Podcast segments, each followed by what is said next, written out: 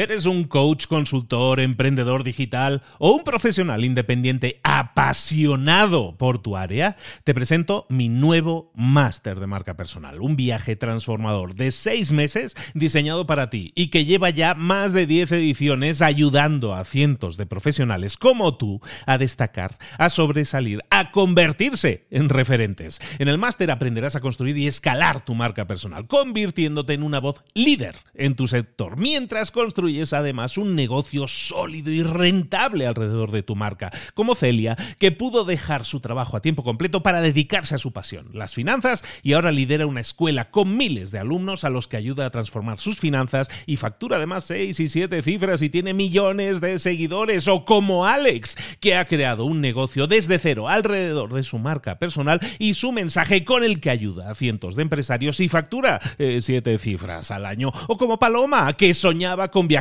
por el mundo y que ahora vive como nómada digital con cientos de miles de seguidores y más de 17.000 alumnos. Gracias al máster, su sueño pasó de ser una idea a una realidad rentable y reconocida. Este es el momento de que tú también dejes tu huella, de influir y de vivir por fin de tu pasión. Visita librosparaemprendedores.net barra marca y descubre muchas más historias de éxito de gente que confió en nuestro método. En junio comenzamos además la nueva generación y añadimos más novedades, más servicios y más soporte que nunca.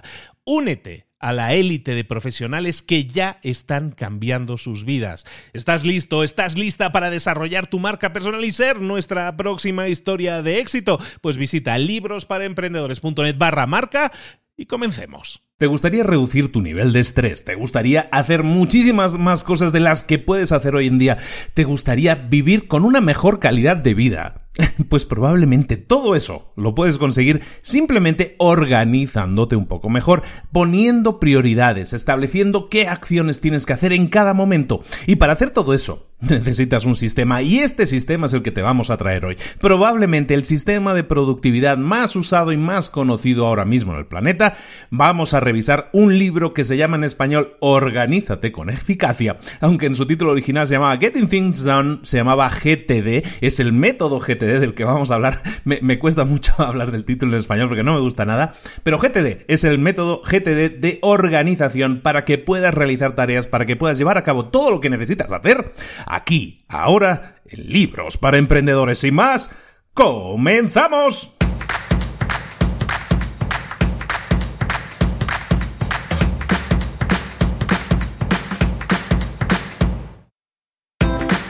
Bienvenidos al podcast Libros para Emprendedores. Para alcanzar el éxito en cualquier negocio que quieras emprender, debes formarte, debes estudiar, aprender para emprender. Y para ello, no hay nada mejor que un libro. En el podcast Libros para Emprendedores te ayudamos de tres maneras. Primero, seleccionando los mejores libros del mercado para ayudarte a emprender, a mejorar en tu emprendimiento. Segundo, te ofrecemos gratis un resumen de los puntos más valiosos explicados en cada libro. Y tercero, te damos finalmente pasos a seguir para poner en práctica todas esas lecciones aprendidas y así poder acortar tu camino hacia el éxito ya sea marketing, ventas, liderazgo, emprendimientos, mentalización, eh, vamos a analizar lo mejor de lo mejor, de los mejores libros del mercado y te lo vamos a dar todo bien masticadito y listo para ser aplicado. Soy Luis Ramos, empresario y emprendedor, y voy a acompañarte, si me lo permites, en este camino. Sin más, comenzamos. Muy buenas a todos, bienvenidos de nuevo a Libros para Emprendedores. Por fin, tras una pequeñita pausa, pido una disculpa, pero ahora sí la vida aconteció. La enfermedad aconteció, he tenido que dar prioridad un poco a mis hijas estos días y luego también es que luego me ha venido una enfermedad aquí en la, garganta que yo no podía hablar durante mucho rato y ya sabes que yo pues tiendo a utilizar un poco de energía cuando hablo y claro, pues como que no quedaba bien. Intenté grabar la semana pasada, no hubo manera y digo, vamos a recuperarnos, vamos a curarnos, vamos a estar un poco mejor para volver con toda la energía, con todas las pilas y con toda la voz, si eso es posible, porque no las tengo todas todavía, si es posible, para poder grabar con la mejor calidad de sonido, con la mejor calidad y con la mejor energía posible para que recibas toda esa energía y toda esa información y la traduzcas en acciones. Como siempre decimos, pasa la acción de lo que vamos a ver hoy aquí, que es un sistema que tiene varias fases, que es complejo, que tiene sus cositas. Es muy completo, es muy completo. Yo lo he utilizado durante muchos años, ahora utilizo un sistema un poco más simple de manejar, pero lo que sí te diría es que prestes mucha atención, porque de todas las ideas que vamos a volcar hoy aquí, que sirven para organizarte, para organizar mejor tu tiempo, para organizar mejor tus tareas, para priorizar también tus tareas, vamos a ver un montón de ideas agarra las ideas que a ti te convenzan, que tú sientas que están más en sintonía contigo. Si lo haces, vas a obtener resultados, vas a crear tu propio sistema si eso es posible.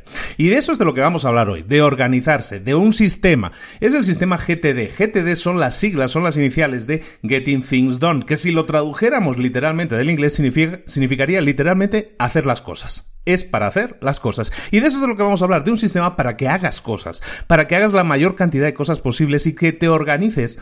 ¿Por qué? Eh, bueno, primero decir datos del, señor. David Allen es el escritor de este libro. David Allen es un, tipo que es un especialista en temas de organización, en temas de organización de empresa y en temas de productividad en la empresa. Y escribe este libro, GTD, el Getting Things Down, lo, lo, escribe en el año 2001 y ahora, de hecho, hace un par de años se hizo una revisión del libro. Yo no he leído la revisión, vamos a irnos sobre el antiguo, sobre el original. Pero sí te digo, Getting Things Done básicamente te propone un sistema en el que este señor que durante años y trabajando para grandes organizaciones y grandes empresas ha descubierto que es lo que mejor podemos aplicar. Es un sistema, como te digo, de varias partes que tiene que ver con varias acciones que haces en cada momento, tiene que ver con el lugar en el que te encuentres en ese momento y también con la energía.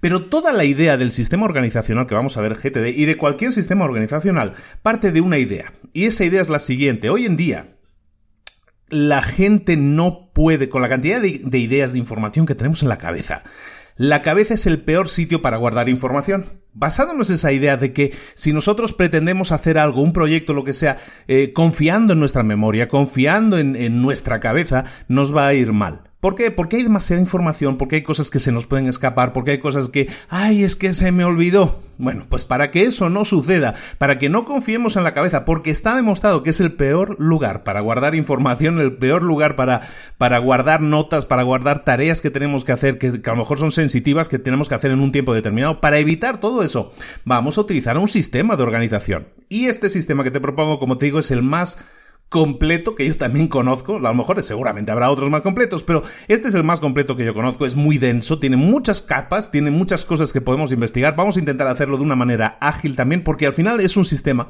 que tiene que ser fácil de explicar, tiene que ser fácil de implementar. Porque si es demasiado complejo, entonces em, la gente se va a tirar atrás, ¿no? Va a decir, no, esto es muy lioso, ya me he liado. Es más, más complicado aprender el sistema que aprender a organizarse. Y esa no debería ser la idea. Por lo tanto, sin más, comenzamos con el resumen de Organízate con eficacia o el sistema GTD de organización de tareas. Esto es parte de este enero que estamos haciendo en el que te estamos dando herramientas que te pueden servir pues para tener un mejor año, para enfocarte mucho más en conseguir tus metas este año. Como siempre, de cualquier cosa que escuches aquí, lo repito, escoge una cosa, escoge dos cosas, escoge esas tres ideas que te llamaron la atención, ponlas en práctica hoy mismo para, para el podcast si es necesario y toma una nota de voz, eh, toma una nota por escrito, envíate un mail a ti mismo, lo que sea necesario para que eso no se pierda, para que esa idea que te pasó en ese momento por la cabeza la puedas poner en práctica ahora cuando llegues a casa o cuando estés bajando del coche, ¿de acuerdo? Eso es lo que vamos a hacer. Vamos a empezar entonces con el sistema GTD. El sistema GTD se basa en lo siguiente, se basa en cinco pasos. Y estos pasos son los pasos en los que nosotros, eh, como nosotros funcionamos en la vida real de acuerdo a David Allen. En los cinco pasos, las cinco etapas por las que pasamos siempre que, que ponemos en práctica algo, que trabajamos en algo, son los siguientes. El primero, captura, ¿no? Tenemos que capturar aquello que nos llama la atención. El segundo paso es clarificar lo que significa eso que hemos capturado. A lo mejor en la primera parte capturamos en una lista. Lo segundo es clarificar qué significa lo que hemos anotado realmente. Lo tercero es organizarlo, organizar los resultados que nos planteamos harían esas opciones. El cuarto, reflexionar entre las decisiones que tenemos que tomar y decidirnos por una de ellas. Y el último paso, el quinto paso, es pasar a la acción. Repito, capturar, clarificar, organizar, reflexionar y actuar. Pasar a la acción. ¿De acuerdo? Esos son los cinco pasos. Evidentemente, si así es como funcionamos, alguien puede decir, bueno, si así ya estamos funcionando, ¿por qué necesito que alguien me explique esto con un sistema? Si esto ya, yo ya funciono así. Bueno, lo que probablemente funcionemos así implícitamente, pero el caso es que tenemos que que ser más objetivos con lo que hacemos, tenemos que analizar lo que hacemos y tenemos que mejorar en lo que hacemos, es decir, tener mayor calidad, ser más óptimos en cada uno de esos pasos. Y eso es lo que vamos a hacer, revisar estos cinco pasos uno por uno, uno por uno, para ver qué podemos hacer en cada uno de los pasos para mejorarlos, para ser más óptimos en cada uno de ellos. Y evidentemente vamos a ver con ejemplos cómo, cómo es cada cosa, ¿de acuerdo? Primer paso, captura. Y esta es una, una, fase tremendamente sencilla de explicar. ¿De qué estamos hablando cuando hablamos de la captura? Pues hablamos sencillamente eso, de capturar toda la información que tenemos revoloteando en la cabeza y ponerla en alguna parte, en una parte que sepamos que es la parte adecuada para ello. Me explico. Por ejemplo, si tú llegas a casa y ves que es que hay una bombilla que hay que cambiar, es que hay que cambiar el enchufe, que no sé qué funciona, no sé qué, hay un golpe, no sé qué en el coche, hay que lavar el coche, lo que sea. Todo eso son tareas que se te pasan por la cabeza en el momento que las ves ¿Estás de acuerdo, no? En el mundo real, en el mundo físico, vamos caminando por nuestra casa, o vamos caminando por nuestra oficina, o vamos caminando por donde sea, y nos acordamos de cosas, o nos vienen cosas a la cabeza que tenemos que hacer, ¿no? Ay, tengo que hacer eso. Uy, es cierto que tengo que cambiar la bombilla. Ay, es verdad que tenía que comprar no sé qué, no sé cuánto. Lo que dice el sistema, y es muy de lógica, es que cada vez que se te ocurra algo lo apuntes. Entonces, para eso, lo que te dice el sistema es que tienes que tener un lugar para apuntar esas cosas. Una lista de tareas, puede ser una libreta, puede ser una aplicación que tengas en tu teléfono, da igual, no hay que ser estrictos en eso. Lo que es importante es que es algo que tiene que estar siempre contigo. Evidentemente hoy, si alguien piensa en algo que llevamos todos encima hasta para ir al baño, es el teléfono. Entonces yo te aconsejaría personalmente que fuera en el teléfono. Bueno, entonces estamos hablando de la idea de apuntar. Pero lo que tienes que hacer es apuntarlo todo, hacer un volcado de todo lo que tienes en la cabeza. Cosas que deberías hacer. Primero, por ejemplo, si tú te sientas en la oficina, tú tienes una mesa en la oficina, la mesa tiene que estar ordenada, tiene que cada cosa estar en su lugar. Si tienes un montón de papeles por aquí, un montón de post-its por allá, si tienes un montón de cosas tiradas por encima de la mesa, ¿qué va a pasar? Pues que no, eso no está ordenado, eso no tiene un sentido, no tiene un orden. Lo que tienes que hacer es agarrar todo eso y ponerlo en tu lista de tareas, en esa lista de cosas que estamos anotando. Recuerda, solo estamos anotando, no estamos tomando ningún tipo de decisión, simplemente estamos anotando. Dice el libro, y estoy totalmente de acuerdo, pero yo lo, experimento todas las semanas, yo hago ese tema de volcado, yo lo hago todas las semanas, yo lo hago los domingos, por ejemplo. ¿Qué sucede? Que cada vez que liberas tu mente de todas esas cosas que tienes revoloteando por la cabeza, todas esas ideas, todas esas cosas que tienes pendientes por hacer, cuando vuelcas todo eso en un papel o en una aplicación, en una nota, da igual que sea electrónica o que sea real, cuando lo haces, sientes una sensación de alivio inmediato. Te sientes mucho mejor inmediatamente, aunque no hayas hecho nada de lo que hay en esa lista, tú te vas a sentir mejor. Eso es automático. Entonces te lo aconsejo mucho que lo pongas escrito. Lo que estás haciendo es liberar tu mente, liberar tu cerebro de tener que estar pensando en todas esas cosas, porque todas esas cosas son señales que quedan en tu cerebro, son notitas, son pequeños post-its que tienes en el cerebro que si los quitas de ahí y los pones por escrito, ya sabes positivamente que no te vas a olvidar porque están en tu libreta, porque están en tu aplicación de notas, porque están en alguna parte que, en la que tú confías que ahí están y no se van a mover. ¿De acuerdo? Entonces eso es lo que vamos a hacer. Primero ir a nuestro espacio físico, agarrar toda información que tenemos por ahí tirada y en notas y todo eso, y vamos a volcar todo eso a nuestro sistema de anotación. De nuevo, puede ser una libreta, puede ser una lista, puede ser una aplicación de tu teléfono, puede ser una aplicación del, del ordenador, da igual. Lo importante es que lo tengas. Luego, Puede que tengas necesidad de tener un montón de bandejas de entrada. ¿Qué es una bandeja de entrada? Pues son cosas por las que te pueden llegar eh, nuevas peticiones de información. Por ejemplo, tú puedes tener en tu oficina, pues una, lo que se llama una bandeja de entrada, propiamente, ¿no? Esas bandejitas en las que la gente va dejando, te van dejando papeles, que son tareas pendientes, son nuevos temas abiertos que hay que cerrar. Eso es una bandeja de entrada. Tú puedes tener todas las bandejas de entrada que necesites. ¿Cuál es la bandeja de entrada más común y más famosa? La del correo electrónico. De hecho, así le llaman, ¿no? Bandeja de entrada. Entonces, en los mails te van llegando mails y ahí te llegan también temas abiertos, puntos abiertos. Lo que tienes que hacer es siempre tener la, la cantidad de bandejas de entradas necesarias pero solo las que realmente necesites. Que aunque parezcan lo mismo, no es lo mismo. Es decir, si tú tienes bandejas de entrada, tienes un mail y tienes esa bandeja física que está en tu mesa, que sea eso lo que tienes y que todo lo que lleguen como peticiones a ti lleguen por ese camino.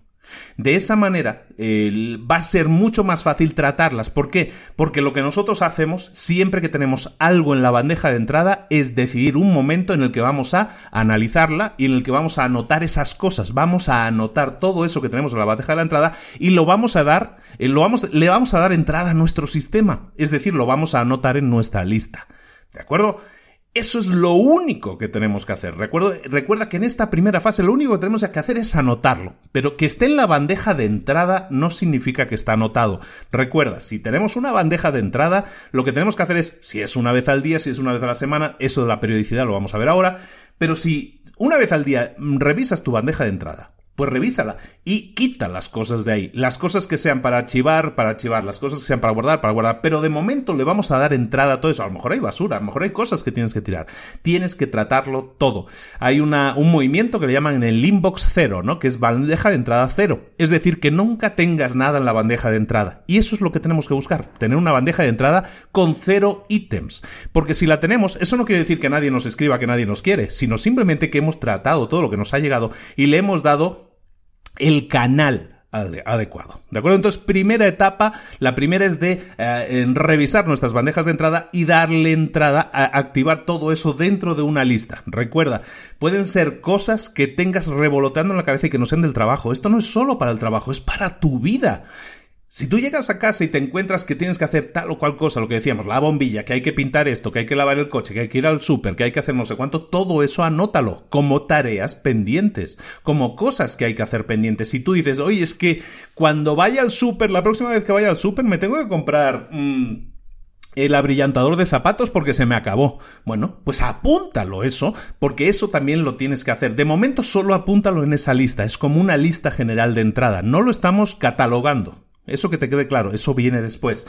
Lo que estamos haciendo simplemente es quitárnoslo de la cabeza. El objetivo de la primera fase es volcar todo lo que tenemos revoloteando, esos pajaritos, esos mini postis que tenemos volando por la cabeza, volcarlos a una lista. Cuando lo hayamos hecho, habremos vaciado nuestras bandejas de entrada reales o virtuales y habremos vaciado también nuestra bandeja de entrada que tenemos en la cabeza, con esas cosas que tenemos en la cabeza. Cuando lo hagamos, la sensación que vas a sentir va a ser de tal alivio que vas a decir, ay caray, e, esto de la organización es genial. No has hecho nada en realidad, simplemente lo has organizado, lo has quitado de tu cabeza, pero el simple hecho, te digo, el alivio que vas a sentir va a ser genial.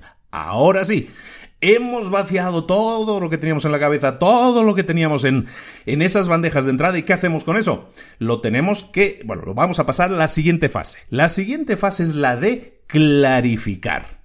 En esta siguiente fase, que se llama clarificar, es la fase que más identifica al GTD. La verdad es la fase en la que haces cosas por las cuales GTD se reconoce más. Y a mí me encanta, la verdad, esta fase porque tiene mucho sentido, se le da una etiqueta a cada paso y a mí me gusta mucho. Y es muy fácil de entender. En la fase de clarificación, recuerda, hemos acabado la primera fase, la fase con una lista, ¿no? Tenemos una lista de tareas, tenemos en la bandeja de entrada, digamos ahí tenemos esa lista de cosas, en nuestra única bandeja de entrada tenemos toda esa lista de cosas pendientes. Ahora sí, vamos a empezar esta segunda fase, la clarificación, teniendo en cuenta que esta fase en realidad es muy simple también. Tenemos que hacernos tres preguntas. ¿Qué son esas tres preguntas? Pues son las preguntas que nos van a definir si tenemos que hacer las cosas, si no tenemos que hacerlas y qué tenemos que hacer con cada una de esas cosas. Así de simple, nada más y nada menos. Bueno, ¿cuáles son las tres preguntas que te tienes que hacer en esta segunda fase de clarificación? La primera es ¿qué es esto? que aunque parezca tan simple, es una pregunta que tienes que hacer. ¿No te ha pasado que cuando a veces estás revisando listas de cosas que tenía, un montón de cosas que tenías ahí acumuladas, ¿no? A veces en la casa, cuando entramos, tenemos ahí ese montón de cartas que no hemos abierto, ¿no? Ese montón de cosas que tenemos ahí abiertas. Lo primero que tienes que hacer es preguntarte qué es esto.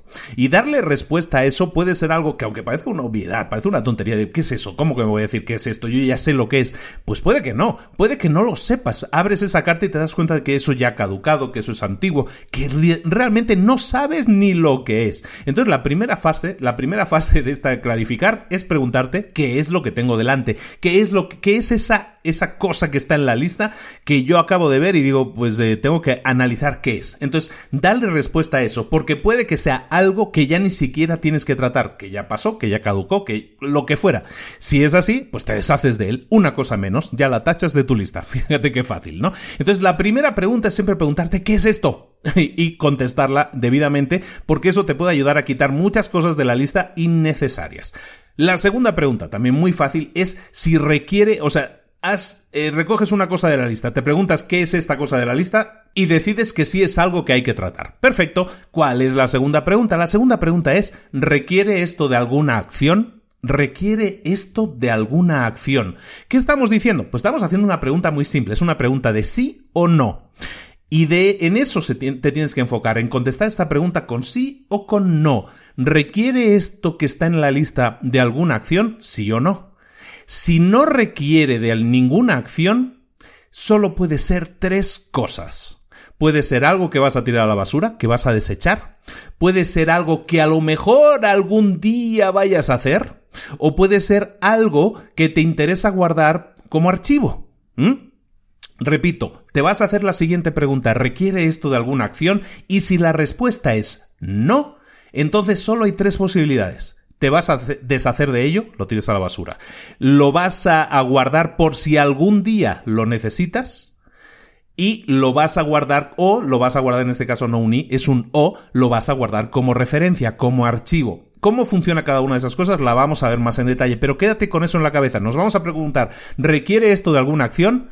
Si es un no, podemos hacer tres cosas. O deshacernos de ello, lo tiramos a la basura, lo podemos poner en, la opción esta de algún día tal vez lo vaya a, a necesitar, y ese algún día lo que vas a hacer entonces es meter esa cosa en un calendario, eso lo vamos a ver más tarde, pero eso lo vas a meter en un calendario para que eso algún día efectivamente lo revises de nuevo. Tú dices, ah, mira, me, ah, esta cosa me la voy a guardar porque a lo mejor en invierno lo voy a necesitar. Bueno, lo guardo y en invierno tengo que acordarme de revisar eso, ¿no? Tengo que acordarme de volver a ponerlo en la lista. Entonces, ¿qué voy a hacer? Voy a ir a un calendario y le voy a poner ahí, oye, esto cuando sea invierno, cuando sea enero, lo voy a poner en la lista. O puede ser lo que se llama referencia, lo que puede ser un archivo. Puede ser que tengas algo ahí ese papel que tienes en la bandeja que te ha llegado y es un papel de una factura que ya se ha pagado. Entonces, ¿qué tienes? ¿Requiere alguna acción esa factura que ya se ha pagado? No, ya se ha hecho. Entonces, ¿qué vas a hacer con ese papel? O lo tiras, a lo mejor ya tienes una copia digital y lo puedes tirar, o si no, lo vas a guardar como archivo. Entonces, lo único que necesitas en este caso es tener un sistema de archivo. También lo vamos a ver. ¿De acuerdo? Entonces, repito, primera pregunta, ¿qué es esto que tengo delante de mí? Y puede que sea algo no importante, lo, lo elimino. Pasado, eso, pasamos a la segunda pregunta, que es, ¿requiere esto de alguna acción? Si es que no, si es que no hay que hacer nada con ello, solo hay tres opciones. Tirarlo a la basura, guardarlo en un calendario para revisarlo algún día o guardarlo en un archivo de referencia. ¿De acuerdo? Ahora, esta pregunta tiene otra opción. Estamos diciendo, ¿requiere esto de alguna acción? Si es que no, lo tiramos a la basura, lo guardamos o al calendario. Perfecto. Pero ¿y si requiere alguna acción. Es decir, eso que tengo ahí en la bandeja de entrada, eso sí es algo que yo tengo que que yo tengo que tratar, que yo necesita de alguna acción, ya sea mía o ya sea de quien sea, pero es algo que no puedo guardar, que no puedo tirar a la basura porque pues, es, es, un proceso abierto, digámoslo así. Si eso requiere de alguna acción, si la respuesta es que sí requiere de alguna acción, entonces venimos a de alguna manera clasificar esto en dos fases. Lo primero es definir si esto es parte de un proyecto o de una lista de, de, verificación. ¿Qué es un proyecto? ¿Qué es una lista de verificación? Pues es una etiqueta, es una categoría que nosotros le damos. A lo mejor la acción que nosotros tenemos, lo que nos ha llegado en la bandeja de entrada, ese papelito pendiente, a lo mejor es parte de un proyecto. Es parte de, yo qué sé, yo tengo un proyecto que es hacer una página web para una nueva empresa que estoy creando. Perfecto. Y me llega ahí una cosa que yo tengo que tener en cuenta. El diseñador me ha enviado el logo, pero lo tengo que meter en la página. A lo mejor esto es parte de un proyecto. Entonces, ¿qué hago? Le meto la etiqueta de proyecto. ¿Y ese proyecto cuál será? Pues en este caso sería hacer la página web del nuevo proyecto que estoy haciendo. Perfecto. O también puede ser una lista de verificación o parte de una lista de verificación, lo que se llama una checklist, ¿no? Eso que tienes una lista de cosas y que las vas marcando a medida que las vas haciendo. A lo mejor eso que te ha llegado es una, es una, es parte de esa lista de verificación, entonces lo vas a poner dentro de esa categoría, dentro de la lista en la que tiene que estar. Recordemos que estamos respondiendo a la segunda pregunta. ¿Requiere esto de alguna acción? Y hemos dicho que sí. Entonces le hemos dado una categoría. Esto de darle una categoría es simplemente clasificatorio. ¿eh? Es decir, es un proyecto o es una lista de verificación. Perfecto. Pero llegamos a la tercera pregunta. Si has contestado que sí, es decir, ¿esto requiere de alguna acción? Sí, has contestado que sí. Entonces, y solo entonces, pasamos a la tercera pregunta de esta fase. Esa tercera pregunta, que es la... Estamos hablando de clarificar, estamos todavía en esa segunda fase, espero no perder a nadie. ¿eh? La primera pregunta, ¿qué es esto? La segunda pregunta, ¿requiere esto de acción? Hemos dicho, sí. Bueno, pues entonces pasamos a la tercera pregunta. Y la tercera pregunta es, ¿cuál es la siguiente acción. ¿Qué es lo siguiente que tenemos que hacer? Hemos contestado que sí requiere de una acción adicional. Perfecto. ¿Cuál es? Esa es la tercera pregunta. Entonces, y aquí viene algo muy chulo y también se reconoce mucho en el GTD.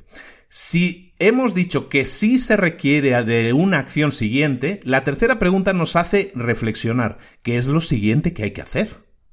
Y si la respuesta es que es algo que podemos hacer en menos de dos minutos, el GTD, el método GTD te dice, entonces hazlo. En este mismo momento en el que estamos simplemente clarificando, detectas que hay una cosa que requiere de una acción. Esa es la segunda pregunta. Y esa acción pasas a la tercera pregunta, ¿cuál es la siguiente acción? Y entonces te das cuenta que la siguiente acción a lo mejor es responder en un correo electrónico, enviar un correo electrónico, algo que sabes que te lleva 30 eh, segundos hacerlo. Entonces el método GTD te dice, si eso requiere de una acción que puedes hacer en menos de dos minutos, hazla. Y lo que vas a hacer es en ese momento detener tu fase de clarificación y hacerlo. Tan simple. Ahora, puede darse el caso, que es lo más común, que la acción supere los dos minutos. Tú vas a analizar en tu cabeza, a ver, esta acción voy a tardar más de dos minutos en hacerla, sí o no. Si dices no voy a tardar más de dos minutos, la voy a hacer y la elimino de la lista forever, ya para siempre, bye bye.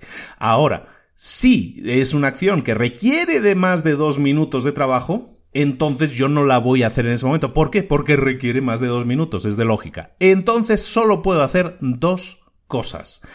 Si es algo, si, si es algo, salga, si es algo que puedo hacer yo, es decir, si es algo que voy a hacer yo, si la siguiente acción, que estamos respondiendo a la tercera pregunta, ¿cuál es la siguiente acción? he pensado en la cabeza, ah, pues esta es una acción que voy a hacer yo porque tengo que hacer una lista o tengo que poner algo por escrito, tengo que hacer un documento, tengo que hacer una propuesta, lo que sea. Yo voy a responder, ¿cuál es la siguiente acción? Si la acción es una acción que tú haces, que vas a hacer tú, que está en tu mano y en tu control, entonces lo que vas a hacer es diferirla. Es decir, meterla en algún tipo de calendario y definir también cuáles son las siguientes acciones. Eso es parte de un proceso, lo que estamos diciendo, estamos hablando de procesos abiertos, ¿no? Entonces tengo algo en la lista, he decidido que sí tengo que hacer una acción y que la acción la tengo que hacer yo, bueno, lo que voy a hacer es como dura más de dos minutos el trabajo, lo que voy a hacer es no hacerla ahora y la voy a calendarizar, la voy a meter en un calendario. Ahora, si esa acción no es una acción que pueda hacer yo, que no esté en mi mano, a lo mejor me ha llegado la petición, me ha llegado en la bandeja de entrada un nuevo cliente que quiere que se le diseñe un logo, ya ha enviado el pago. Entonces, si ya ha enviado el pago, yo, yo tengo que hacer una acción, tengo que hacerle el logo a esa persona. Pero resulta que yo no soy el que diseña logos, yo soy la persona que simplemente dirige la empresa. Entonces, lo que voy a hacer es delegarlo. Repito, Vamos a hacer una revisión muy rápida porque este es el gran concepto de GTD. Aquí está la clave, la carne, el, meollo de todo. ¿eh? Revisamos. Tenemos una bandeja de entrada en la que tenemos una lista completa de las cosas pendientes. Lo primero que hemos hecho es preguntarnos, ¿qué es esto? ¿Qué es esta cosa que tengo en la lista de entradas? ¿No? En esta lista. Voy a ir una por una y me voy a preguntar, ¿qué es esto? Si es algo que una vez eh, he dejado claro que es algo sobre lo que tengo que actuar, ¿no? ¿Qué es esto? ¿Es algo sobre lo que tengo que actuar? Entonces paso a la siguiente pregunta. Segunda pregunta, ¿requiere esto de alguna acción? Si es que no, lo voy a o a tirar a la basura o lo voy a guardar en un archivo o lo voy a calendarizar para decir algún día lo voy a revisar. Si en cambio en esta pregunta de requiere esto de alguna acción la respuesta es que sí. Entonces voy a etiquetarlo como parte de un proyecto, como parte de una lista de verificación, y si dura menos de dos minutos, la hago en el momento. Y si sé que voy a tardar más de dos minutos en hacerla, entonces no, no la hago en el momento. Y o la delego, es decir, se la asigno a otra persona, o la difiero, es decir, la meto en un calendario. Entonces, esto es básicamente el GTD, la parte con más meollo, con más etiquetas, con más cosas que hay que hacer. Pero lo que estamos haciendo es clarificar las cosas. Si te das cuenta, básicamente le estamos dando una caja a cada una, a una caja a cada una de las posibilidades en las que tú puedes eh, meter las cosas, en las que tú puedes meter las ideas. Tienes una caja que es la basura, tienes otra caja que es un calendario de cosas que podré revisar algún día, tienes otra caja que es el archivo, tienes otra caja que es la delegación, ¿no? Pasar esa acción a otra persona y tienes otra caja que es diferirlo eso también en un calendario para decirle esto lo tengo que hacer el martes o esto lo tengo que entregar el miércoles. Eso es meterlo en un calendario, es diferirlo. Has definido todas las cajas posibles en las que puede ir una acción. Ya no hay más que esas. O, la, te deshaces de ellas, o las guardas, o algún día las revisarás, o las haces eh, tú, o las hace otra persona. No hay más, es que no hay más opciones. Entonces lo brillante del GTD es que de alguna manera no te deja opción para que no tengas lugar por donde salirte. O sea, la idea es que tú tienes una bandeja de entrada, tienes una lista de cosas que has ido acumulando, ¿no? Lo que decíamos, tienes la inbox del correo electrónico, tienes la bandeja de entrada en tu casa, la bandeja de entrada en la oficina y a lo mejor ya está, solo tienes esas tres. La idea es que las vacíes todas y cada cosa vaya a su lugar. A lo mejor son cosas, lo que decimos, facturas para guardar, pues guárdalas en el archivo, pero guárdalas en ese momento. Eh, si tardas menos de dos minutos en hacerlo, ¿de acuerdo? Eso es lo que tienes que hacer con todas las acciones. Y lo bonito del sistema es que no te deja opción de hacer otra cosa. Y como no tienes opción de hacer otra cosa, no puedes hacer otra cosa.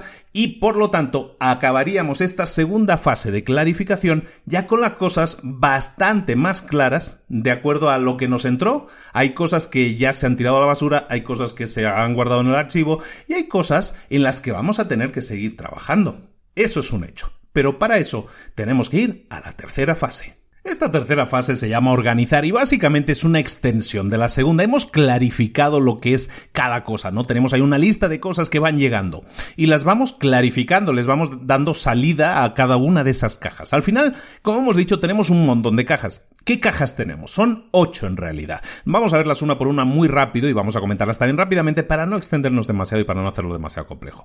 La primera caja es la basura. Hemos dicho cosas que vamos a tirar. Pues evidentemente hay cosas que no necesitamos, las tiramos. Van a la basura. Explicación que necesitamos de esta, mm, poquita. básicamente tienes ahí tu bote de la basura, si es un papel físico y si no, pues ya tienes la papelera, que es un archivo que puedes eh, borrar en el ordenador, o un mail que vas a borrar, también van a la papelera. La idea es quitarlo de delante, no lo necesitaremos nunca más en la vida, a la papelera. Es la primera caja.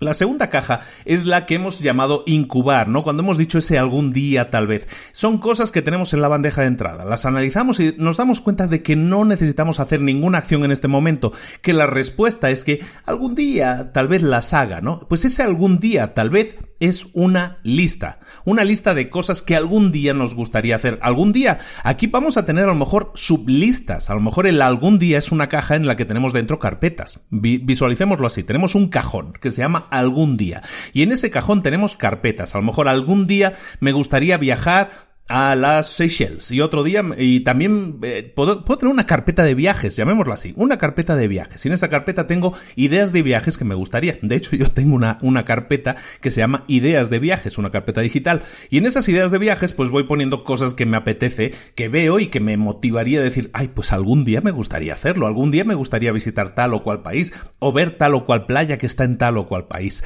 Ese es un algún día, es, ¿hay que hacer alguna acción sobre eso? No, ninguna, pues lo guardo en el algún día tal vez, en este caso dentro de la carpeta ideas de viaje.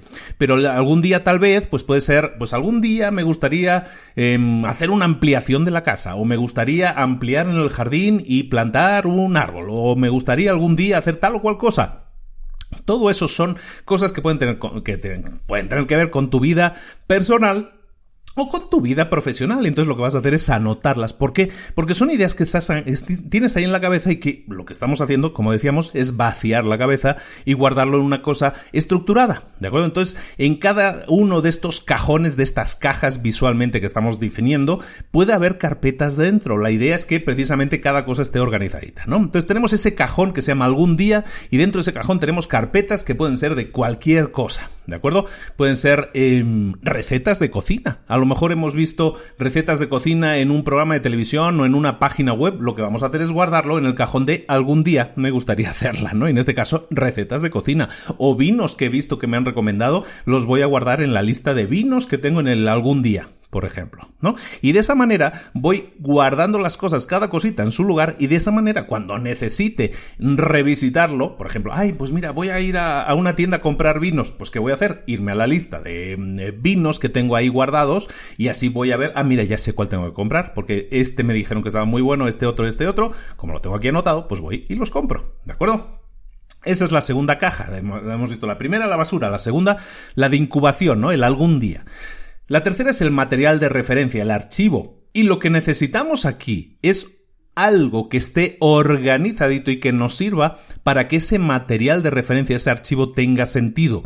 Material de referencia, ¿qué puede ser? Pues lo que hemos dicho, ¿no? Un archivo en el que yo voy a guardar, yo qué sé, todas las facturas que yo he pagado de la luz, del agua, del gas, de lo que sea. Eso donde va a ir en la carpeta de eh, facturas de servicios de la casa, por ejemplo. Y a lo mejor tengo otra carpeta que también es de archivo y que es la carpeta de eh, el pago del internet de la oficina. Por ejemplo, y yo también lo estoy guardando, pues también lo tengo en un archivo. Es decir, voy a tener una caja que a lo mejor es muy grande en la que estoy guardando cosas que sé que necesito guardar porque algún día voy a necesitar consultarlas, probablemente, pero lo guardo también de manera ordenada. Es decir, siempre visualicemos esto como cajas y dentro de esas cajas carpetas.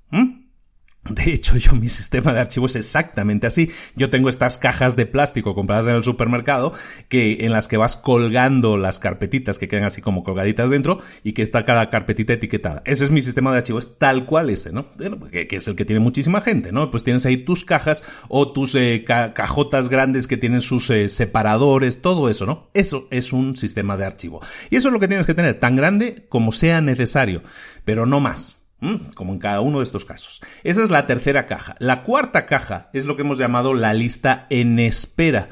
¿De qué se trata eso? Pues lo que está en espera es algo que todavía no podemos actuar sobre ello, pero puede ser algo que nosotros estemos esperando a que alguien nos lo termine. Lo que estábamos hablando antes, lo de delegar.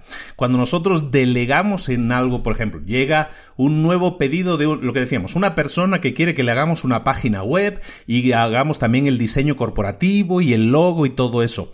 Eso, evidentemente, no es algo que podamos hacer en dos minutos. Entonces, ¿qué vamos a hacer? Delegarlo. ¿Qué tenemos que hacer con esa delegación? Pues dárselo a alguien. Delegarlo es dárselo a alguien, pero que lo haga.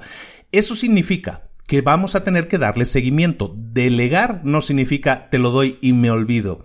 Significa te lo doy y estoy esperando a que tú lo hagas y me lo entregues para que de esa manera podamos seguir adelante. Eso es seguramente parte de un proyecto. Está claro, ¿no? Entonces esa lista de cosas en espera es fundamental para que tú vayas delegando pero no pierdas de vista las cosas. Delegar significa no olvidarse sino simplemente esperar hasta, que esas personas nos lo entreguen. Esa es la cuarta caja, la lista en espera.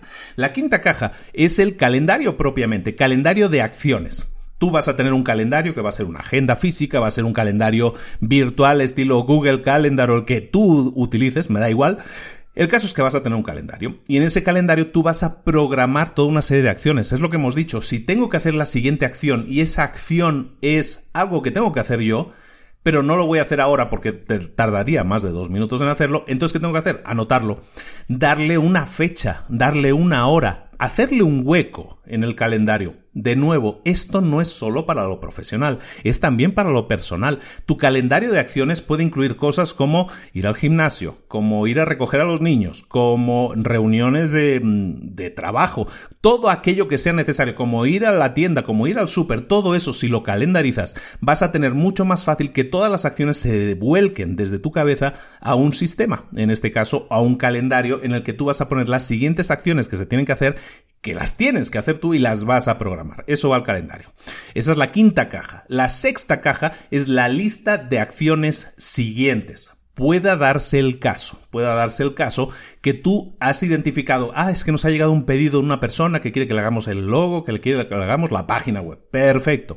Entonces yo tengo que definir cuáles son la lista de acciones siguientes en esta organización que estoy haciendo. Lo que estoy haciendo es profundizar un poco más en esta fase 2. En la lista de, en la lista de acciones siguientes lo que yo voy a definir es todo aquello que sea necesario para que esa cosa se haga. Si la lista de acciones siguientes en este caso sería, pues tengo que hablar con el diseñador de páginas web para pasarle el logo, pero para eso primero necesito que el que me diseña el logo me lo entregue. Entonces de ahí las acciones siguientes van a ser pasárselo al que hace las páginas web, luego pasárselo a la persona que hace las pruebas, luego enviarle una prueba al cliente, luego esa prueba se aprueba, entonces pasaremos a la versión definitiva. Todo lo que sea que haya que hacer, eso hay que definirlo, definir la lista de acciones siguientes para que siempre en cuanto nos entreguen algo, nosotros ya hemos pensado en qué es lo que sigue. Pues ya, ya me entregaron el logo, ¿qué es lo que sigue? A enviárselo el de las páginas web. Pues se lo envío. Y cuando ya el de las páginas web me entregó la primera versión, ¿qué tengo que hacer? Pasárselo al cliente para que lo valore y lo valide. Pues eso es lo que tengo que hacer. Todo eso lo tenemos en las listas de acciones siguientes. Entonces, esto está íntimamente, esta es la caja 6, esto también está muy relacionado con la caja 7, que es la lista de proyectos. ¿Qué es un proyecto? Un proyecto es aquello que requiere más de una acción. Cuando nosotros requerimos de una acción, eh, nos llega una acción que tenemos que realizar y esa acción es tengo que redactar una propuesta para un cliente para ver si me la aprueba. Perfecto. Eso es una acción, tarda más de dos minutos. Entonces, si tarda más de dos minutos, la meto en calendario. Ahora, pero si es una acción que tarda más de dos minutos y que es en realidad un, y que implica más de una acción, más de una cosa que haya que hacer, entonces ¿qué hacemos? Lo convertimos en un proyecto. ¿Qué es un proyecto? Pues un proyecto, por ejemplo, en el caso decíamos de la página web que tenemos que hacer para un cliente que implica diseñador gráfico, que implica hacer el logo, todo eso, eso es un proyecto. Es hacerle el proyecto, la página web a tal cliente. Y igual que tengo ese, puedo tener 80 clientes, entonces voy a tener 80, 80 proyectos. Pero igual que tengo eso, a lo mejor otro proyecto es imagínate, aprender un nuevo idioma. Y a lo mejor para eso requiero de una serie de acciones. O otro proyecto pudiera ser hacer la ampliación de la casa, lo que decíamos, ¿no? Quiero hacer una habitación nueva en la casa. Pues eso es un proyecto que requiere de más de una acción. Si la voy a hacer yo, requiere de muchísimas acciones. Si la va a hacer otra persona, también lo vas a tener que delegar, pero vas a tener que estar pendiente de todo eso. ¿Me explico? Un proyecto puede ser cualquier cosa a nivel profesional, pero también a nivel personal solucionar un problema que hemos tenido en la comunidad de vecinos. Pues eso puede ser un proyecto, un proyecto que requiere de muchas acciones, porque tenemos que ponernos de acuerdo con todos los vecinos, tenemos que reunir firmas, tenemos que presentar un documento, tenemos que hacer tal cosa. Eso es un proyecto también, ¿no? Entonces, eh, os quiero dar la idea de que el, Contextualmente podemos estar hablando de proyectos personales, de proyectos comunitarios, de proyectos profesionales, de cualquier cosa. Eso es la séptima caja, la lista de proyectos. Y la última caja es las listas de verificación. ¿Qué es una lista de verificación? Pues es lo que decíamos, ¿no? Las checklists. Tú vas a confeccionar listas de verificación para hacer cosas que no tengas que pensar. Esa es la facilidad de esta herramienta. Las listas de verificación son básicamente unas listas de cosas que tú pones simplemente para no tener que pensar. Por ejemplo, yo sé que tengo que grabar el podcast. Yo tengo que grabar el podcast tal día. Bueno, entonces lo que voy a hacer es irme a una lista de verificación en la que voy a verificar que estoy haciendo. Cuando vaya a grabar el podcast, voy a verificar en esa lista cosas que yo debería estar haciendo. Em, debería estar seguro de que no hay ruidos, de que tengo el micrófono bien conectado, debería hacer una prueba de sonido, debería hacer tal y tal cual cosa, que tengo espacio en el disco duro, que tengo todo lo necesario para poder grabar el podcast antes de grabarlo. ¿Me explico? Entonces, esa es la idea de las listas de verificación. Puede ser que tú tengas una serie de acciones y esas acciones las vas a ir integrando dentro de tus listas de verificación. Si es así, pues hazlo, mételo en esa lista precisamente para conseguir el efecto que generan las listas de verificación, que no es otro que el de hacer que no tengamos que pensar cuando tenemos que hacer algo y al no tener que pensar, las cosas salen mucho mejor, mucho más fluidas, mucho más fácil. ¿Por qué? Porque no tenemos que pensar, que me parece una, una repetición excesiva de la frase, pero es que es así, ¿de acuerdo? Cuando nosotros lo hacemos de esa manera, podemos... Eh, hacer las cosas de manera mucho más ágil. Estas listas de verificación, además, son interesantes. Yo siempre hablo en mis cursos y todo eso de, crear sistemas. Las listas de verificación son uno de los sistemas que mejor funcionan. Imagínate, el tema del podcast, que estábamos poniendo por ejemplo. Grabar un podcast a mí me requiere grabarlo, pero luego me requiere editarlo y luego me requiere subirlo al sistema eh, donde lo estamos guardando los archivos de audio, eh, crear una entrada en la página, subirlo a X lugar, a meter un post en Facebook, todo ese tipo de cosas que yo hago cada vez que se publica un episodio. Eso es una lista de verificación pero tal cual. Pero si tú la tienes escrita, es decir, una cosa es que la tengas en la cabeza, es que yo ya me lo sé de memoria, no me hace falta apuntarlo. No, no se trata de eso, no se trata de que ya te lo sepas, que bueno, felicidades. Pero se trata de que si tú lo tienes en una lista de verificación, si haces el esfuerzo de volcarlo en un documento, en un sistema, puede ser un documento en papel, puede ser un documento digital, como hemos dicho, si tú lo haces, ¿Qué puedes hacer luego con eso? Imagínate que em, llega un punto en el que tú te puedes permitir tener un asistente, una persona que te ayude. Tú le podrías pasar todas las listas de verificación que tienes y darle a esa persona, mira, cuando tenemos que hacer un podcast, pues mira, el podcast sí lo grabo yo, pero todo lo que es editarlo, todo lo que es subirlo, todo lo que es publicar en redes sociales, te vas a encargar tú. ¿Y, ¿Y qué tengo que hacer? Aquí tienes tu lista de verificación una lista de verificación que llevo haciendo, que llevo perfeccionando durante meses y ahora que tengo la oportunidad de tener un asistente, te la paso a ti y tú te encargas de esa lista de verificación, ¿de acuerdo? Y esa persona entonces, ¿qué va a hacer? Cada vez que yo le envíe un podcast, esa persona, esa persona va a tener en su bandeja de entrada mi podcast y ¿qué va a tener que hacer? Acudir a la lista de verificación y hacer pam, pam, pam, pam, todas las cosas que haya que hacer. Ese es el punto de que estamos haciendo ahora, que estamos llegando a esa tercera fase en la que estamos pasando de clarificar a, de alguna manera, organizarlo todo de manera fluida de manera que nosotros podamos tener eh, todo organizado. Podemos tener listas de llamadas, listas de algún día, listas de cosas que tiramos a la basura. Todo eso es parte de la organización. Hemos profundizado en esa segunda fase que la clarificar y hemos organizado. Ahora sí lo tenemos todo organizadito. Pueden ser listas y sublistas. Acciones que tenemos que realizar algún día, acciones que tenemos que realizar la próxima semana, acciones que incluso podemos clasificar dentro de sus propias acciones. Podemos crear una lista que sea eh, listas de correos electrónicos que tengo que escribir, listas de llamadas de teléfono que tengo que realizar. Todo eso es parte de las siguientes acciones. Todas las acciones que tenemos que hacer, pues todo eso lo vamos a crear en listas. Es decir, tenemos cajas, recordemos siempre, tenemos visualmente quédate con la idea que tenemos cajas o cajones, como le quieras llamar. Tenemos cajones y dentro de esos cajones vamos a ir creando las carpetas que necesitemos. Carpetas de llamadas que tengo que hacer, carpetas de recetas que me gustaría hacer, carpetas de todo lo que sea, todo lo que hemos dicho, va a tener cada cosa su lugar. Y de esa manera, y solo de esa manera, es como nosotros vamos a poder actuar sobre ellas. Ahora, para actuar, que ya hemos dicho que era fácil entender que era la quinta fase, lo de pasar a la acción, ¿no? La quinta fase de actuar, pero antes de eso hay una cuarta fase. Esa cuarta fase es la de reflexionar. Y reflexionar no es nada más y nada menos que eso, revisar eh, tu sistema, reflexionar sobre él antes de decir qué vas a hacer. ¿En qué se basa el tema de reflexionar? Básicamente en que hagas una revisión semanal de tu sistema. Hemos hablado de estas eh, ocho cajas. Hemos hablado de estas carpetas que están dentro de cada una de esas cajas. ¿Qué vamos a hacer en ese caso? Vamos a revisar semanalmente nuestro sistema, nuestras ocho cajas. Bueno, una es la de la basura, no, no la revisamos, la basura. de esas siete cajas que tenemos activas. Entonces, de esas siete cajas activas, vamos a reflexionar sobre ellas. Cosas que hemos puesto en el algún día tal vez. Eso a lo mejor ya lo podemos revisar y darnos cuenta de que no, realmente no lo voy a hacer nunca, entonces lo tiro a la basura. Eh, cosas que he puesto en el archivo, están guardadas correctamente el archivo, necesito ampliar el archivo con nuevas capacidades, con nuevas carpetas, con nuevas cajas, porque algo ha pasado esta semana, por lo cual mi archivo tiene que crecer o decrecer de tal o cual manera.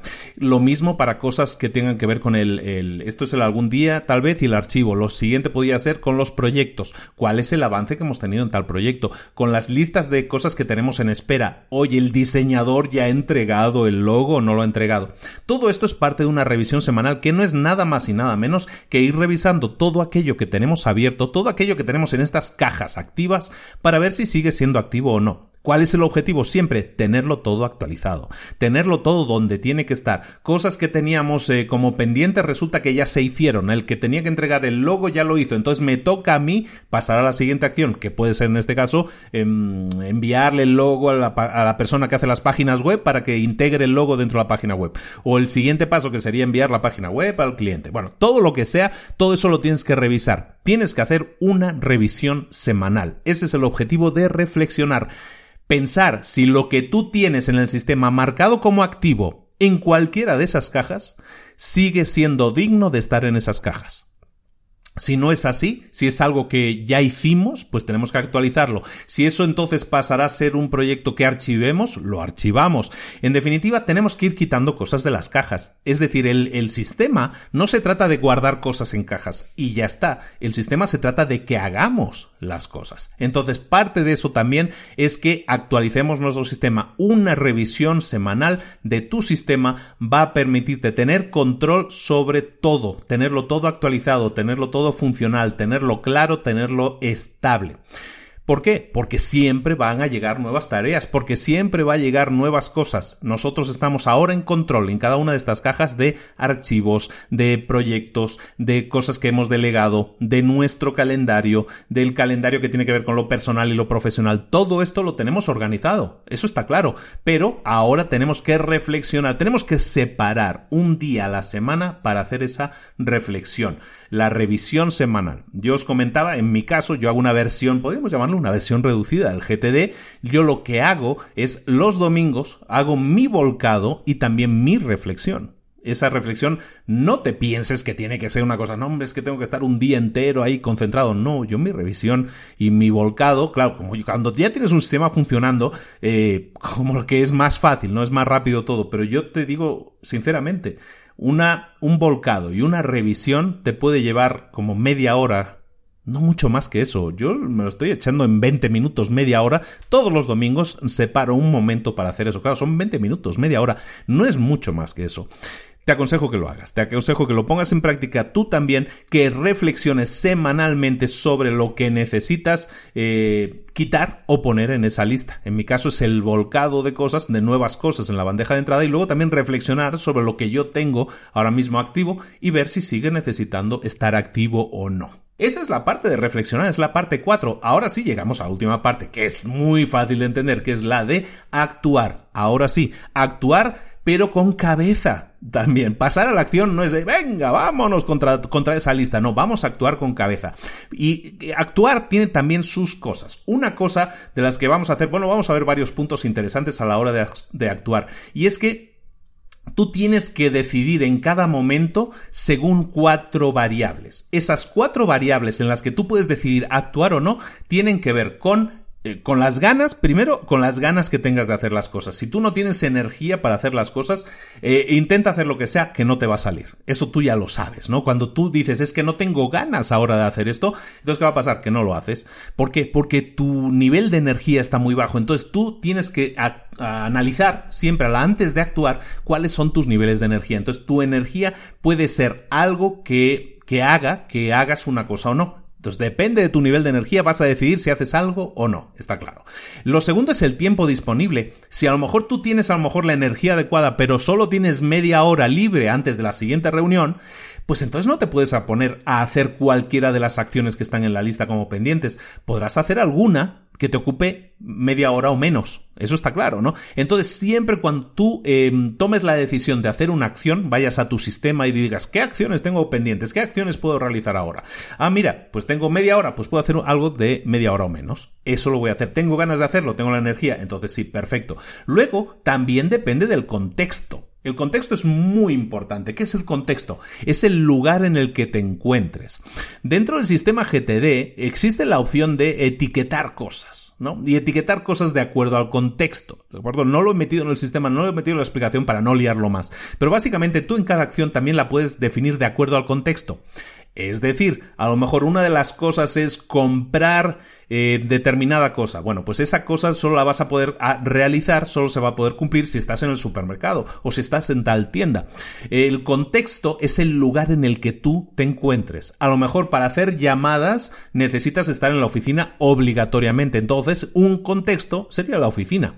Un contexto puede ser tener un ordenador delante, tener tu laptop o tu ordenador delante. ¿Por qué? Porque a lo mejor tienes que redactar una propuesta. Pues esa propuesta no la puedes redactar si estás en el coche, pero sí si estás en la oficina sí si estás delante del ordenador.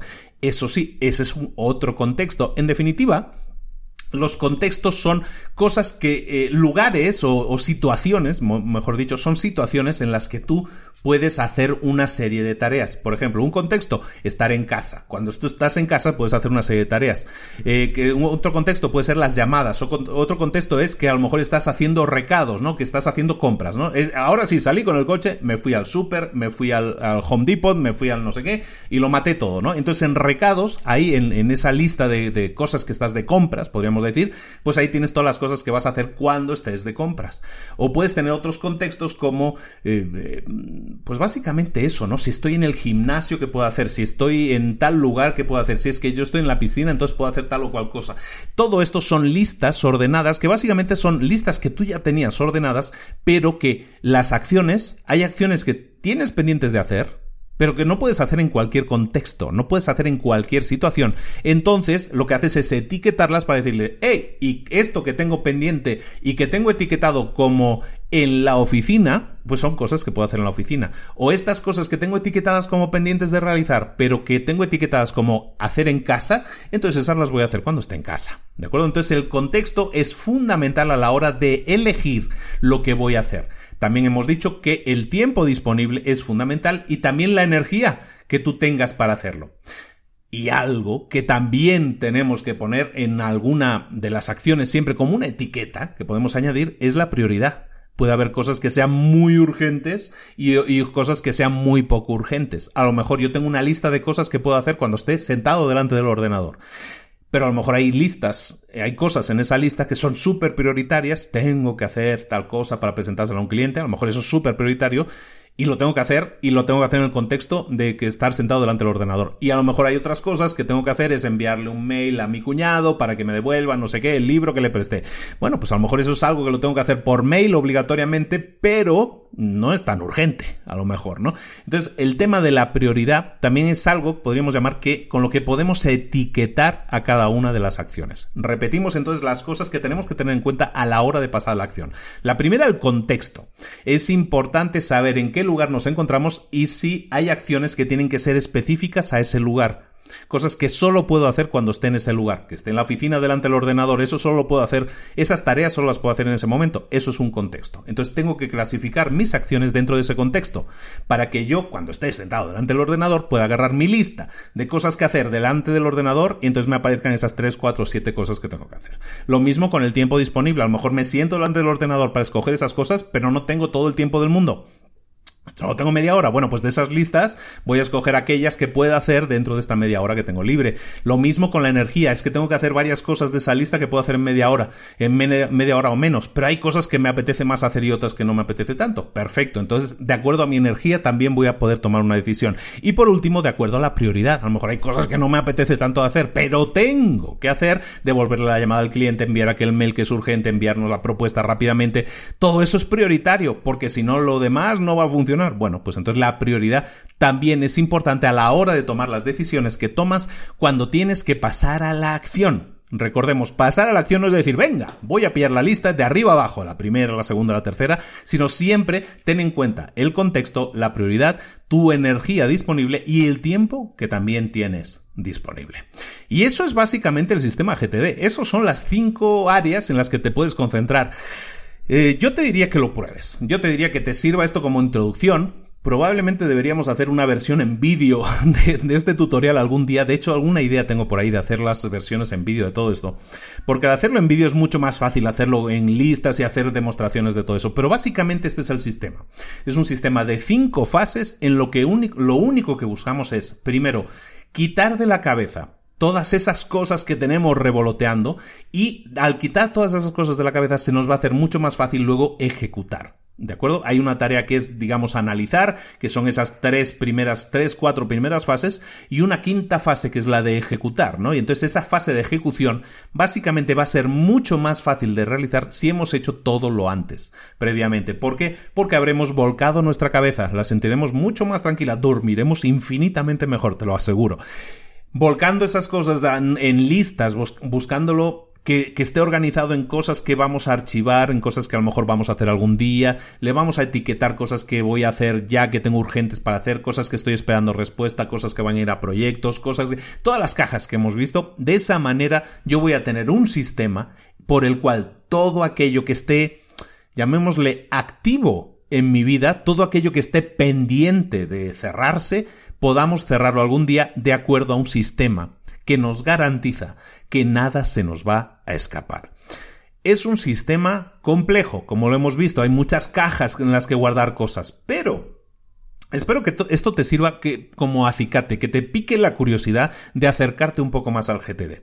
Te diría que te, que te leyeras el libro. Te diría que incluso ni te lo leas, que escuches esto y que luego te vayas a buscar GTD en Google y vas a encontrar artículos, blogs, vas a encontrar aplicaciones que funcionan en tu teléfono y que implementan el sistema GTD a la perfección, es decir, que tienes las cajas, que tienes las etiquetas, que tienes los contextos, que tienes la prioridad, lo tiene todo, lo tiene todo, eso ya existe. Entonces hay un montón de aplicaciones, hay un montón de artículos que te van a ilustrar sobre el tema para que tú lo puedas aplicar eh, inmediatamente, inmediatamente. El hecho es que pases a la acción, que lo pongas en práctica. Recopilando un poco lo que te decía al principio, da igual el sistema que utilices, pero necesitas utilizar un sistema. Eso es fundamental. Cuando tú tienes un sistema, todo funciona mucho mejor. Cuando tú tienes un sistema, eh, tu cabeza está más ligera, piensas mejor, tienes más enfoque. Yo hablo mucho del enfoque en mis cursos, en todo lo que estoy haciendo, en lo que, creo, y es que el enfoque es fundamental. Cuando estás completamente enfocado en cada momento en lo que estás haciendo, no tienes cosas. Ahora yo estoy grabando el podcast, yo no tengo en la cabeza, mm, tendría que irme ahora a comprar no sé qué al súper, o tendría que hacer tal o cual cosa. Todo eso ya lo tengo en listas, o todo eso ya lo tengo en una, en este caso la lista del súper, que la tengo en el refrigerador. Bueno, pues está bien, es una lista y sirve igual de bien que cualquier otra. Eso es lo que tienes que hacer, tener un sistema que a ti te funcione. Lo que hemos visto aquí es un montón de cajas, un montón de carpetas. Cualquiera de esas opciones, el implementarlas te puede servir para dar un paso, para mejorar. A lo mejor implementar el sistema no te atrae. No lo hagas. No lo tienes que hacer, pero a lo mejor, aparte de implementar el sistema, lo que puedes hacer es implementar una parte del sistema. Ah, sí, lo de hacer la revisión semanal, lo de hacer una lista de tareas, eso me gusta. Lo de hacer una lista de tareas según el contexto, eso me gustó. Bueno, pues toma eso y crea tu propio sistema, diseña tu propio sistema a medida. Eh, este sistema funciona. Es un, te digo, este libro está escrito en el año 2001. En el año 2001 han pasado 17 años. El señor David Allen ya tiene setenta y tantos años vive de esto y ha creado una organización y da cursos y el tío es muy bueno en esto, ¿no? Entonces, eh, él sabe de lo que está hablando y este sistema funciona y es aplicado por decenas de millones de personas, estoy convencido, dentro del mundo informático, dentro de los que somos de, sistemas, em, es muy conocido este sistema. ¿Por qué? Porque es así como muy, muy matemático, ¿no? Hay cajas para esto, cajas para lo otro y todo eso. Entonces, esto está muy bien. Entonces, te lo recomiendo. Yo lo he utilizado a mí me ha servido en su momento. Te soy honesto, lo sentí complejo al principio, pero luego te acostumbras y eso es algo como que va creciendo en ti el amor por el sistema. Y una vez lo tengas por la mano, una, una, vez lo dominas, yo sí te pediría que fueras muy estricto a la hora de aplicarlo, estricto o estricta, ¿eh? a la hora de aplicarlo, pero cuando lo apliques, empieza a analizar cómo te sientes, cuáles son las mejoras, qué cosas consideras que en tu caso son superfluas, que no las necesitas del sistema, y te quedes con lo mínimo. Yo como te digo, lo mío ahora mismo es una evolución el que yo utilizo, el sistema que yo utilizo es mío. Y es una evolución de este. Yo he utilizado este, he utilizado otro, he utilizado un montón de sistemas, la verdad. Entonces, eh, este me sirve muy bien, el que utilizo ahora, pero es una evolución de este. Si yo no hubiera pasado por GTD antes, yo ahora no tendría mi propio sistema y por lo tanto no tendría los resultados que tengo. A veces la gente me pregunta, ¿cómo puedes hacer tantas cosas? Bueno, pues por organización. Tú puedes hacer las mismas cosas y yo no soy nadie especial en ese sentido. Hay mucha gente, eh, lo ves en Mentores para Emprendedores, hay gente que escribe libros, hace cursos, hace programas diarios. Hay un montón de gente que hace un montón de cosas. Que eso te sirva como ejemplo de que ellos que tienen las mismas horas en el día, que tenemos un montón de hijos y todo eso, bueno, pues que también se pueden hacer cosas. También puedes organizar tu tiempo con eficacia y organizarlo para tener resultados. Pero todo pasa por tener un sistema. Muchísimas gracias por estar ahí, muchísimas gracias por tenerme paciencia estos días. Ahora sí, me aguantó la voz, me aguantó la energía y tengo muchísimas ganas de seguir grabando y ahora sí, ya estoy puestísimo para seguir con la, con la periodicidad habitual y seguir grabando más libros. Este no va a ser el último libro de David Allen. El próximo libro que vamos a ver, te lo adelanto, esto creo que es la primera vez que lo hago, pero la próxima semana vamos a ver otro libro de David Allen, que es como una evolución de este sistema, se llama Make It All Work, em, la traducción sería Haz que todo funcione, algo así. Entonces, ese es el próximo libro que vamos a ver, para la gente que se lo quiere ir revisando o ver las notas, ese es el próximo libro que vamos a ver, Make It All, Making It All Work, de David Allen, en el que estamos básicamente haciendo una evolución todavía más sobre este sistema. Este libro se escribió en el 2001, el que vamos a ver la próxima semana se escribió en el 2008. Y básicamente es cómo aplicar la idea de estas cinco acciones, de estas cinco secciones, a la toma de decisiones, no solo al área organizacional, que es lo que estamos viendo, sino también a la toma de decisiones. Los dos libros funcionan muy bien, pero no podíamos ver el siguiente libro sin haber visto este primero. El segundo vas a ver que es como una evolución, está íntimamente ligado en el sistema, pero lo que estamos viendo ahora, y ese libro pues eh, probablemente se publica en febrero ya, pero, pero entraría como dentro de estos primeros capítulos en los que te estamos dando herramientas para que tu próximo año, estos próximos 12 meses sea el mejor año de tu vida. Espero que así lo sea y esta es una necesaria, organizarte a nivel personal, a nivel profesional te va a dar muchísimas, muchísimos resultados, muchísimas ganancias, muchísimas cosas buenas en tu vida. Un saludo de Luis Ramos. Si me escuchas en el podcast, si me escuchas por YouTube, donde sea que me escuches, déjame un comentario, déjame una, uh, un, like, un me gusta, lo que sea de cada, cada sistema le llaman diferente, un corazón, ¿no? Hay muchas cosas por ahí. Depende de dónde me escuches. Si es en Spotify, recomiéndame. Hay mucha gente que me escucha por Spotify cada vez más, muchos miles de personas cada mes, lo cual se lo agradezco mucho. Si es por Spotify, si es por eh, iBox, si es por eh, iTunes, si es por donde sea, recomiéndalo, compártelo, que más gente sepa que existimos y que estamos aquí para darte a ti y a los tuyos herramientas que te sirvan para obtener resultados. Un like, un compartir, un comentario en iTunes, unas 5 estrellas, todo eso, lo que cada, cada sistema es diferente, tú lo conoces déjanos una, una, buena opinión, déjanos un buen comentario, una retroalimentación al menos que nos sirva para mejorar con propuestas de libros, con propuestas de, oye, me gustó esto, no me gustó, esto me dio una idea, sabes que he empezado a implementarlo y he tenido resultados. Me encantan, estamos recopilando, y eso es un trabajo eh, insano ya, estamos recopilando, estoy intentando recopilar todos los comentarios positivos que hemos estado recibiendo durante más de dos años ahora. Y la verdad es una cosa fantástica, estamos creando un mega archivo, en algún momento de estos próximos meses se va a publicar dentro de la página web de Libros para Emprendedores. Tu comentario puede aparecer ahí con tu nombre, con tu foto. Eso, en eso estamos ahora. Y la verdad es fantástico a nivel de buscar a la gente por mail, buscar a la gente por fotos. Si te das cuenta de que llegas a gente real. Y tú que estás ahí, que eres una persona real, que tiene problemas de organización, que tiene problemas de tiempo, que dices, es que yo no me da el tiempo para más. Eh, esta herramienta de esta semana te puede ayudar y de alguna manera te puede introducir, si no lo has hecho todavía, en temas de organización del tiempo. Esto sirve para alumnos, para jóvenes, para adolescentes, para chicos, para mayores, para más mayores, para más jóvenes, da igual. Todos requerimos de un sistema de organización para sacarle el mayor provecho, el mayor jugo a nuestro tiempo, a nuestra vida. Recuerda que esto sirve a nivel personal y a nivel profesional. Todas estas herramientas se pueden extrapolar, yo creo que cada una de ellas, también a nivel personal y a nivel profesional. ¿Por qué? Porque todo se basa en tu crecimiento, en que recibas herramientas y en que las pongas en práctica o como dice alguien por ahí, que pases a la acción. Un saludo de Luis Ramos, ahora sí me despido. Un abrazo muy grande. Nos vemos la próxima semana en Libros para Emprendedores. Adiós.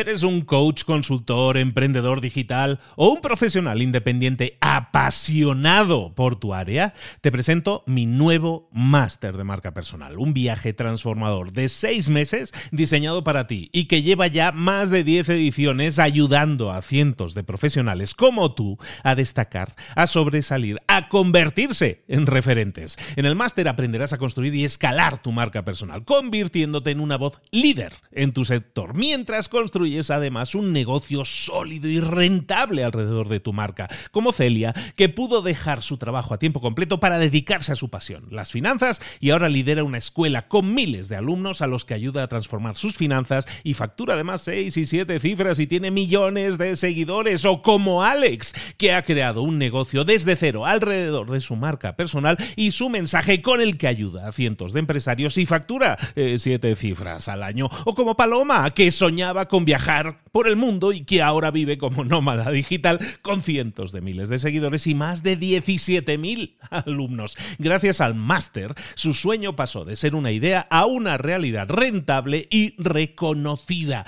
Este es el momento de que tú también dejes tu huella, de influir y de vivir por fin de tu pasión. Visita librosparaemprendedores.net barra marca y descubre muchas más historias de éxito de gente que confió en nuestro método. En junio comenzamos además la nueva generación y añadimos más novedades, más servicios y más soporte que nunca.